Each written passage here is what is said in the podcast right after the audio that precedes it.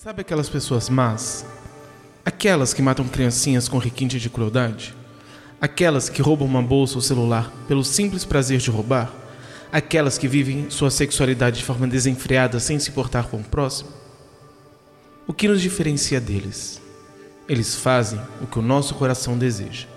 No fundo, somos todos igualmente maus.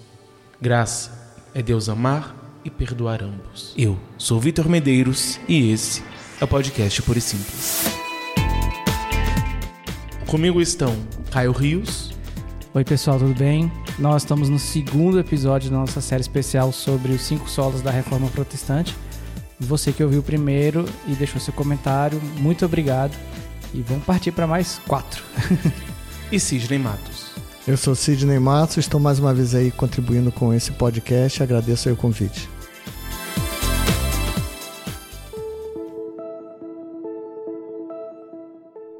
Hoje nós vamos falar sobre somente a graça, ou sola gratia. A minha primeira pergunta é, de modo resumido, o que é o sola gratia?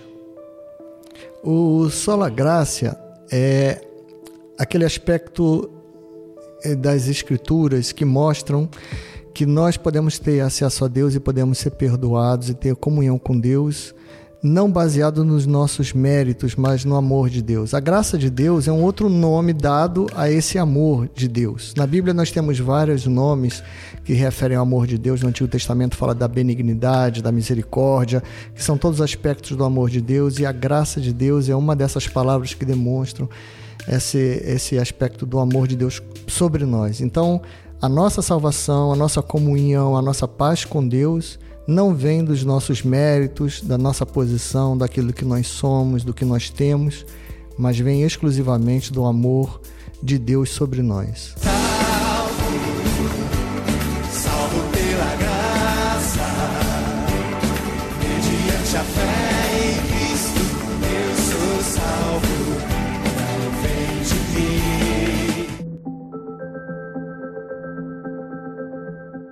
Ele vos deu a vida quando estáveis mortos pelos vossos delitos e pecados, nos quais, noutro tempo, andaste conforme o curso desse mundo, segundo o chefe das potestades do ar, do espírito que agora opera nos filhos da desobediência, entre os quais todos nós também, outrora, andávamos nas cobiças da nossa carne, fazendo as vontades da carne e dos pensamentos, e éramos por natureza filhos da ira, como também os demais.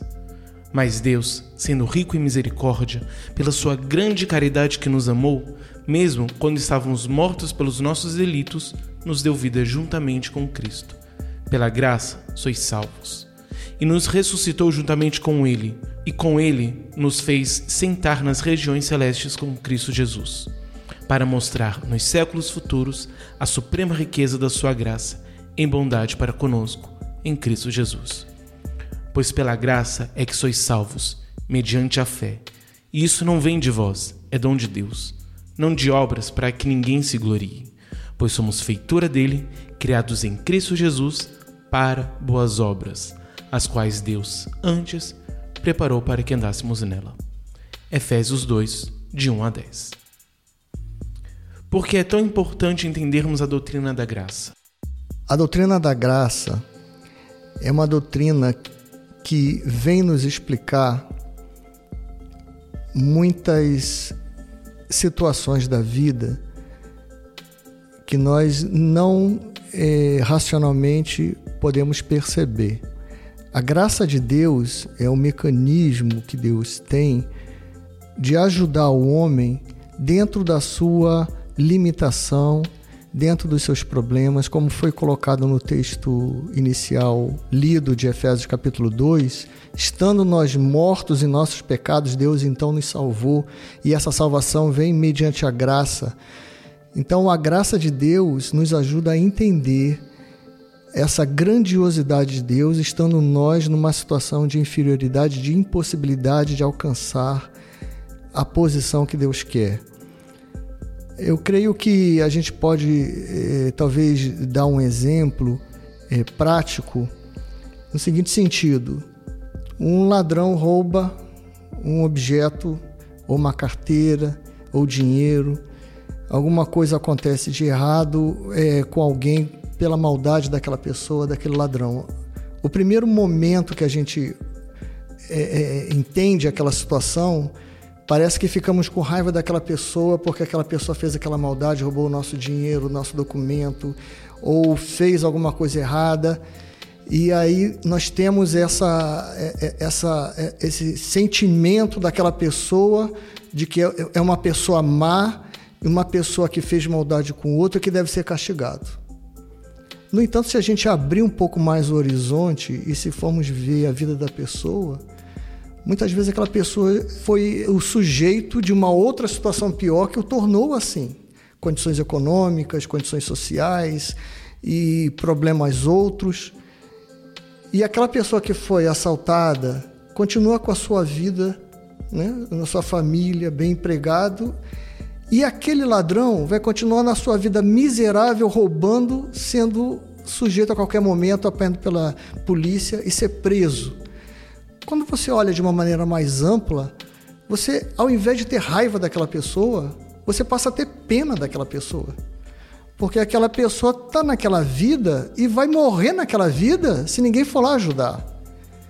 Então a graça de Deus nos ajuda a entender que existe para a vida dos homens um propósito maior, que não aquele propósito do momento em si.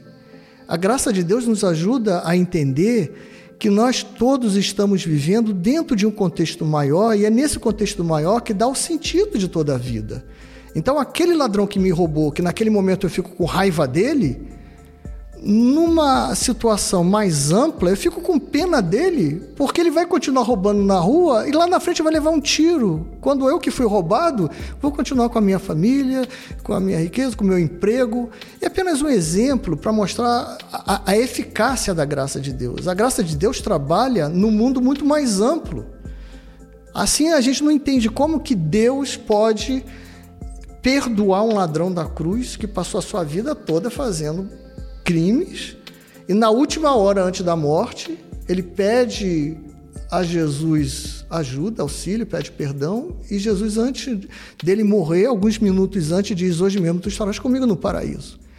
A minha visão humana natural diria: Ah, muito bonito Jesus ter feito isso. Então eu posso fazer todo mal e na última hora da morte eu peço perdão a Deus e fica por isso mesmo. É a visão imediata. Mas quando você olha mais, a vida daquele homem é uma vida de miserável. E a última oportunidade que ele teve antes de morrer, de mudar a sua situação, e Deus foi lá e mudou a situação dele. Então, é, a graça de Deus, ela muitas vezes é incompreensível, como o apóstolo Paulo fala, né? o amor de Deus que não se compreende, a profundidade, né? a largura, o comprimento, porque esse amor e essa graça está considerando um ambiente muito maior no qual muitos de nós não conseguimos entender o contexto de muitas situações da vida nesse contexto muito maior. Então isso é muito importante. Por isso que para muitos a atitude de Deus diante de certas situações ou para com algumas pessoas causa revolta em algumas pessoas.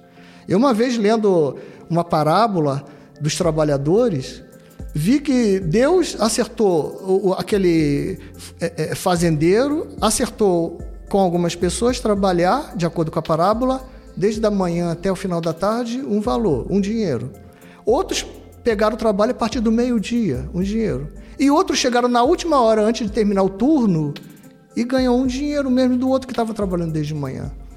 Olhando de imediato, a gente diz, Deus é injusto né? Porque tem um trabalhando desde manhã, ganhando dinheiro, e eu cheguei uma hora antes de terminar o expediente e estou ganhando mesmo que o outro.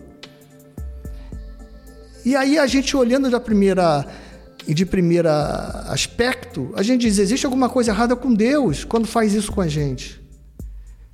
Mas Deus faz uma pergunta nessa parábola. E diz assim: qual é o teu problema? Você está com raiva de mim porque eu sou bom? Aí a gente passa a ver que Deus ajustou com o primeiro um dinheiro, fez um contrato e cumpriu o contrato. Deus ajustou com o que chegou meio-dia um dinheiro, fez o contrato e cumpriu o contrato. Deus ajustou quem chegou na última hora um dinheiro, fez o contrato e cumpriu o contrato. Ele é justo, deu a cada um aquilo que é devido. E eu estou achando ruim com isso. Aí Deus faz uma pergunta para mim: o teu problema qual é?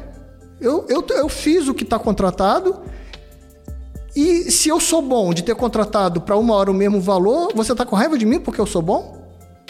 E depois, olhando num contexto maior, eu descubro que essa pessoa que entrou na última hora, que ganhou um dinheiro, sou eu. Aí eu, aí eu passo a compreender, na realidade, a minha mesquinhez, né? Colocou em Deus uma culpa que não é dele. Na realidade, Deus é um Deus de amor, Deus de graça. É por isso que a graça de Deus é incompreensível para muitas pessoas. E no texto que foi lido agora no início, diz: para que nós, nos séculos futuros, os séculos futuros não é a nossa vida presente, é depois que morremos, lá na eternidade, possamos compreender as riquezas da graça de Deus. Ou seja, só lá na eternidade nós vamos ter a capacidade de entender esse contexto maior no qual a graça de Deus está trabalhando. E que a gente vivendo aqui no imediatismo da vida acha que Deus é injusto por ter agido de muitas coisas. Então a graça de Deus é um instrumento de amor de Deus que age num contexto muito maior, muito mais relevante da nossa vida. Eu acho que toda vez que nós formos analisar as ações de Deus para com as pessoas, deveríamos analisar em cima nesse contexto maior, porque aí vai existir as razões do porquê Deus salva um ladrão na última hora antes da morte. Por que, que Deus deixa um jovem morrer e deixa muitas vezes uma pessoa ímpia de muito tempo viver bastante quando um justo morre cedo? Isso é, é Salomão e Eclesiastes elocubrando o porquê. O salmista no Salmo 73 diz: Eu não entendo como que Deus deixa o ímpio, que é ímpio, viver dessa folga, nessa riqueza, e o justo num aperto, numa pobreza, num problema. Aí ele disse que entrou no conflito, mas ele só foi entender isso quando entrou no templo de Deus e olhou a coisa pelo mundo espiritual, que é um mundo mais amplo. Então a atitude de Deus para com o homem, através dessa graça, é realmente uma atitude de que Deus trabalhando no contexto maior. O que é que Deus viu em mim? O que é que Deus vê num homem caído na sarjeta, um pecador? Para nós, um ladrão que assassinou dez pessoas, um serial killer que está na prisão, aceita Jesus na prisão e Deus perdoa, para quem está aqui fora, não entende como é que aquela pessoa fica impune. Mas num contexto maior, aquela pessoa é um miserável que precisa da misericórdia de Deus, e às vezes mais do que eu. Então, é, a graça de Deus é o instrumento pelo qual Deus lida com o homem num contexto maior, dentro da nossa limitação e da nossa miséria. Quando Paulo fala em Efésios 2, falando sobre a graça, ele começa com a nossa miséria. Vivíamos no pecado, na escuridão do mundo, na impureza, é, destinados a viver longe de Deus, ele vai fazendo descrição da nossa miséria, para então apresentar a graça de Deus. E esse é o segredo. A graça de Deus é a resposta à nossa miséria, visto num contexto maior. Nessa questão da importância da graça, me vem muito dois momentos, eu diria, da relação do homem com a graça e da importância de entender. Que é um momento de alívio e um momento de responsabilidade o alívio no sentido de que entender que não é por mérito meu. Então eu não preciso ficar buscando e ficar lutando para ser merecedor. E que eu vejo muita gente que falta esse alívio. Como às vezes nós encontramos na igreja pessoas que estão doentes na sua relação com Deus por falta disso, de entender a graça. Pessoas que estão o tempo inteiro numa relação de medo com Deus porque tem medo porque se fizer qualquer coisinha errada, Deus já vai castigá-la e Deus já não mais a ama e mas faltou entender isso, que não foi por mérito nosso. Como Paulo mesmo fala em Romanos, Deus prova o seu amor para conosco, Cristo morrendo por nós quando ainda éramos pecadores. Então nós éramos pecadores, totalmente merecedores da condenação, mas Deus foi gracioso e, em vez de nos condenar, sofreu sobre si a condenação e nos salvou. Então nós, primeiramente, temos esse alívio no sentido de que entendermos que eu não preciso ficar lutando para que Deus deseje me salvar, mas que na verdade eu preciso aceitar. E aí a responsabilidade no sentido de que, a partir do momento em que eu recebi esse presente, que eu não fiz absolutamente nada e não poderia fazer nada para merecê-lo, então também preciso agir de acordo. Então preciso também que as minhas ações, a partir de agora, sejam em concordância com essa nova natureza. Então é que o próprio texto coloca de que nos resgatou para as boas obras. Mas nós fomos salvos pela graça de Deus e a partir disso nós faremos a boa obra. E não precisamos fazer a obra para sermos merecedores.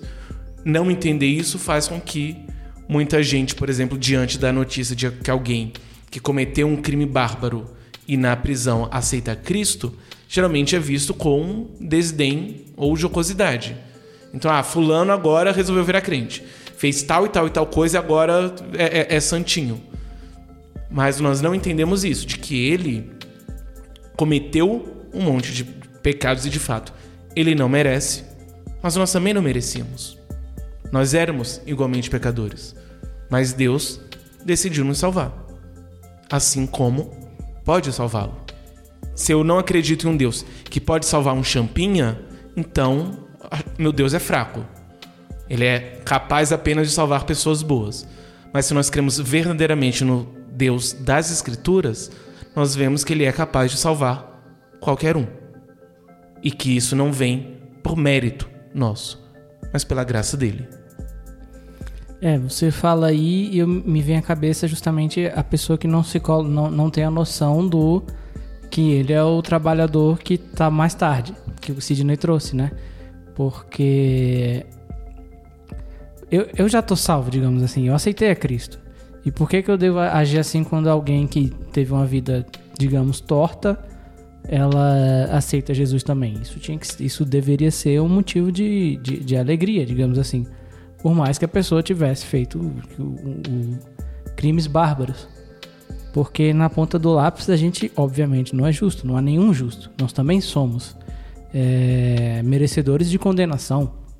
Então, assim, por que que a gente se coloca nesse lugar de, de digamos assim, de, de julgar a própria decisão de Deus, né? Assim, a pessoa é, aceitou a Cristo e se ela fez isso genuinamente, ela, ela vai ser salva.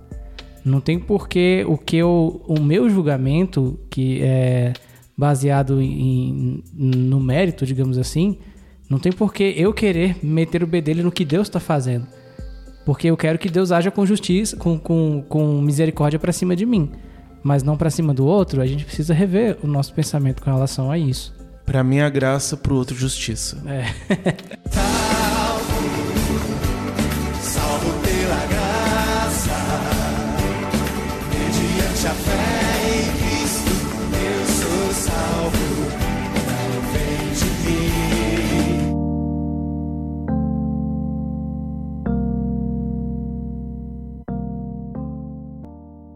Como podemos aplicar o sola gratia na nossa vida hoje? É, o sola graça pode ser aplicado tomando como um exemplo o do próprio Cristo. Essa é, aplicação na nossa vida, eu diria que seria por dois caminhos. Um caminho interno, que é o reconhecimento do amor de Deus, que faz com que a gente se aproxime dele sem nós merecermos. E o aspecto externo, no sentido de que os outros são tão merecedores da graça quanto eu. Os outros são tão dignos quanto eu. E isso nos ajuda a tirar certas discriminações que há em muitas pessoas, onde é, aquele fez errado e vai para o inferno, e, e, no sentido de acusação. Então a graça de Deus nos leva a ser mais pacientes, mais misericordiosos com as outras pessoas. Então, é, a graça de Deus ela é pedagógica, né? ela vai nos ensinando a trabalhar com os outros. Então, é como aquela parábola daquele que tem uma dívida muito grande, né?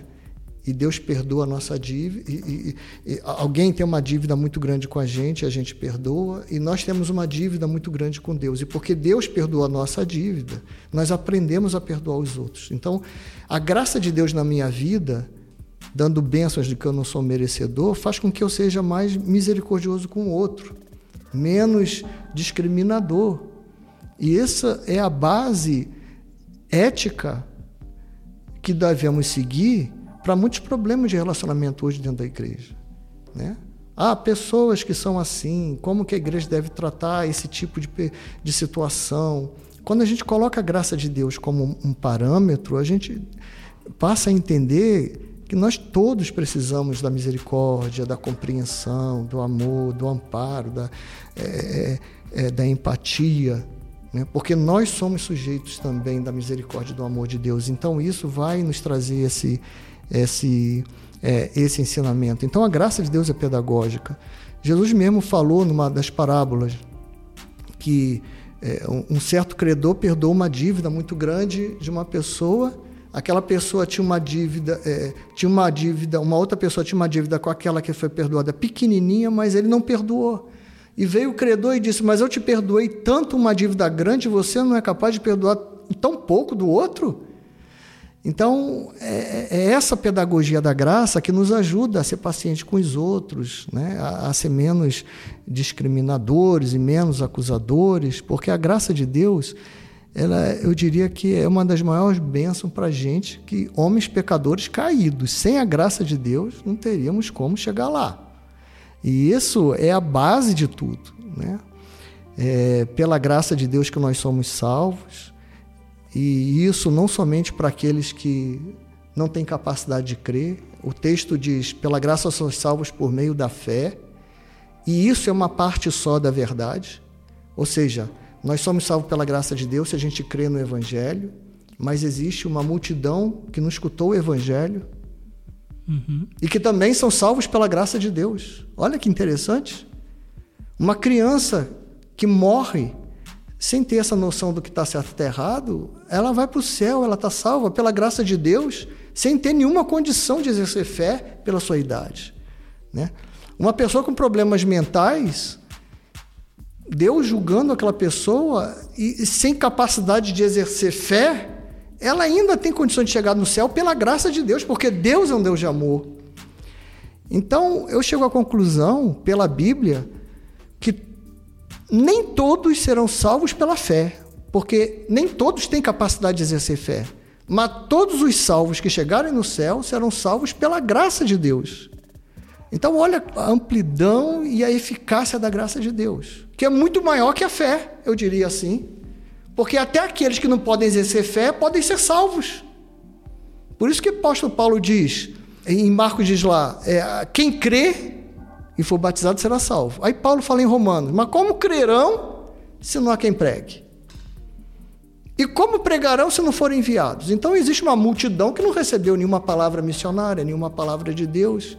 Estão todos excluídos para o inferno porque não podem exercer fé, porque não escutaram a palavra de Deus? Não, porque a base da salvação é a graça de Deus. A fé é um instrumento para chegar na graça. Mas se eu não puder usar fé por minha incapacidade, a graça chega em mim. Chega na criança, chega no maluco, no louco. Olha que coisa interessante. Então a graça de Deus é um atributo talvez mais universal e muito mais profundo do amor de Deus do que a própria fé. Porque tem pessoas que não, não têm condições de exercer fé e vão ser salvos pela graça, porque toda salvação é pela graça de Deus. Então a graça pedagógica, e se Deus age assim comigo, eu tenho que agir com os outros. Eu tenho que agir com os outros. Quando você pergunta como é que eu aplico isso na minha vida, eu aplico sendo misericordioso com os outros.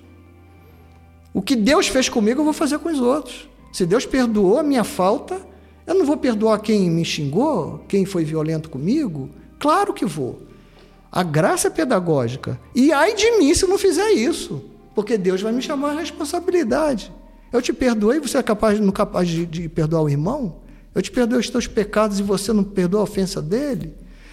Então, a graça de Deus, eu diria que é, um, é uma das é, é, um dos atributos de Deus, um dos mais valiosos, porque sem a graça de Deus, a gente não chegaria nem em comunhão com Deus. É só a partir da graça a gente pode ter as outras bênçãos. A benção da comunhão, da paz com Deus, dos dons espirituais, do conhecimento da palavra. Todas as bênçãos espirituais da vida espiritual têm início com a graça de Deus. Sem a graça de Deus, a gente nem inicia, né? nem começa. Né?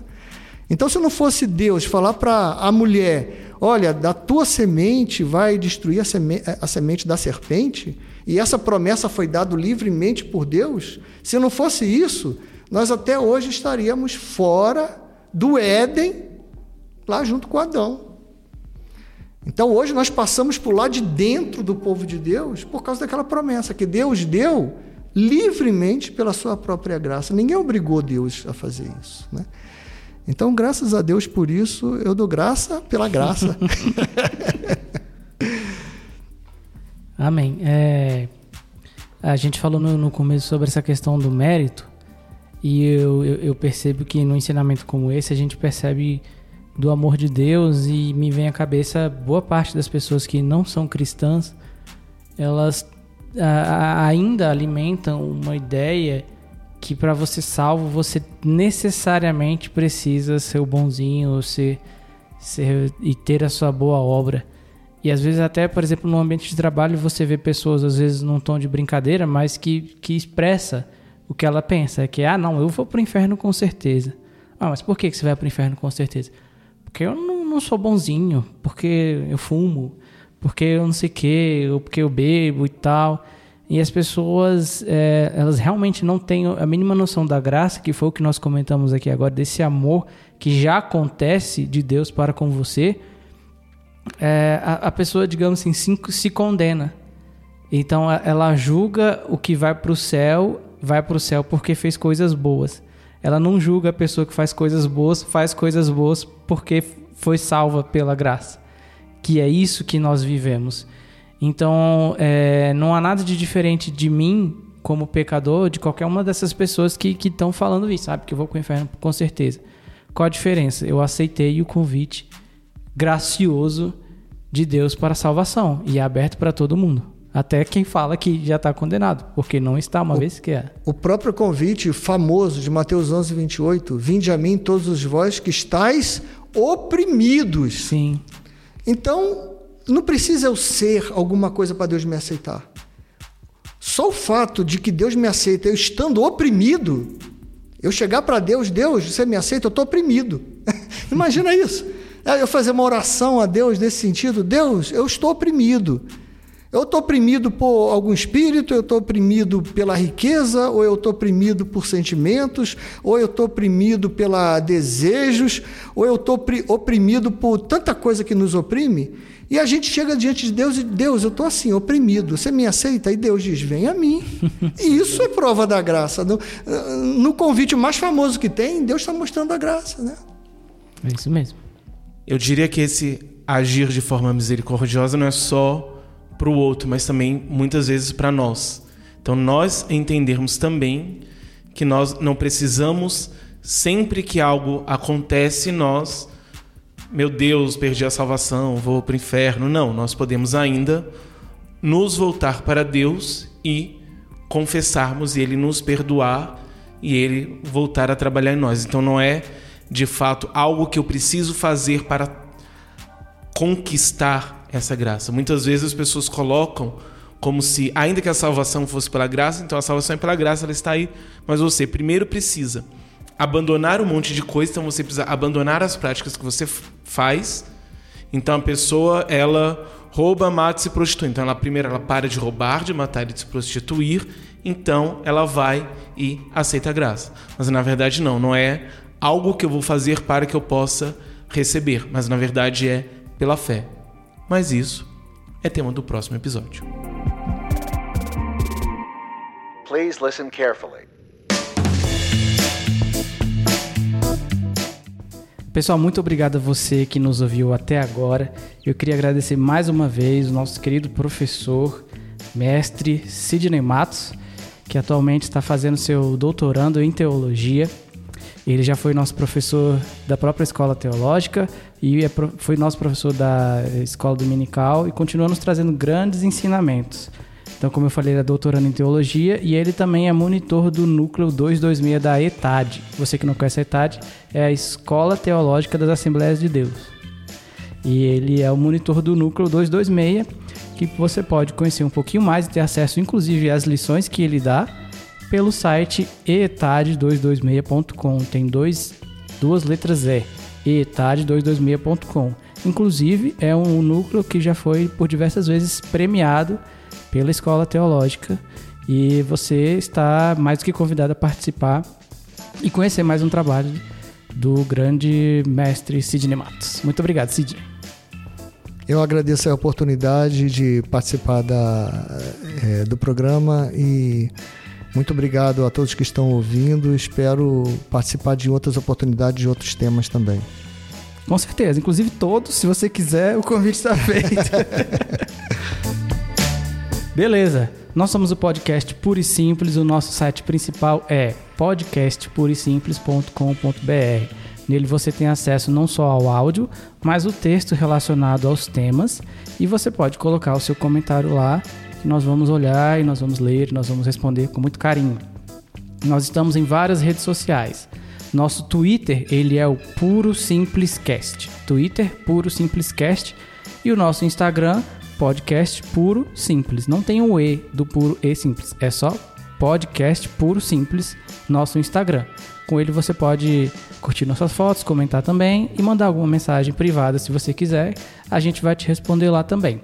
Colocamos nossos episódios também no nosso canal do YouTube. Então você chega no YouTube, coloca podcast puro e simples, você vai ter acesso aos episódios na íntegra.